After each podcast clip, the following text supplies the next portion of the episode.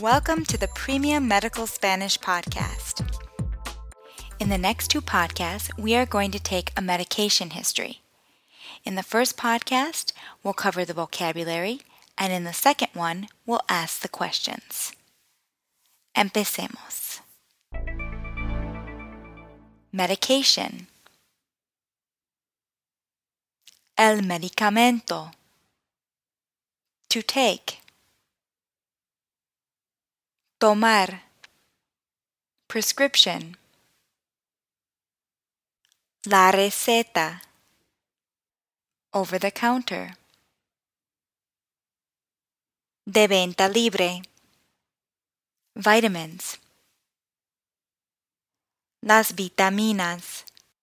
Herbs. Las hierbas. Tablets or pills. Las pastillas. How often? Cada cuando. Allergy. La alergia. Allergic. Alérgico or alérgica. Reaction. La reacción. To breathe. Respirar. To swell. Hinchar. Rash.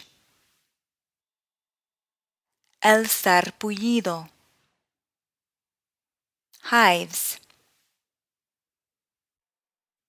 Las ronchas. To cause. Causar. Nausea. Las náuseas. Bien hecho.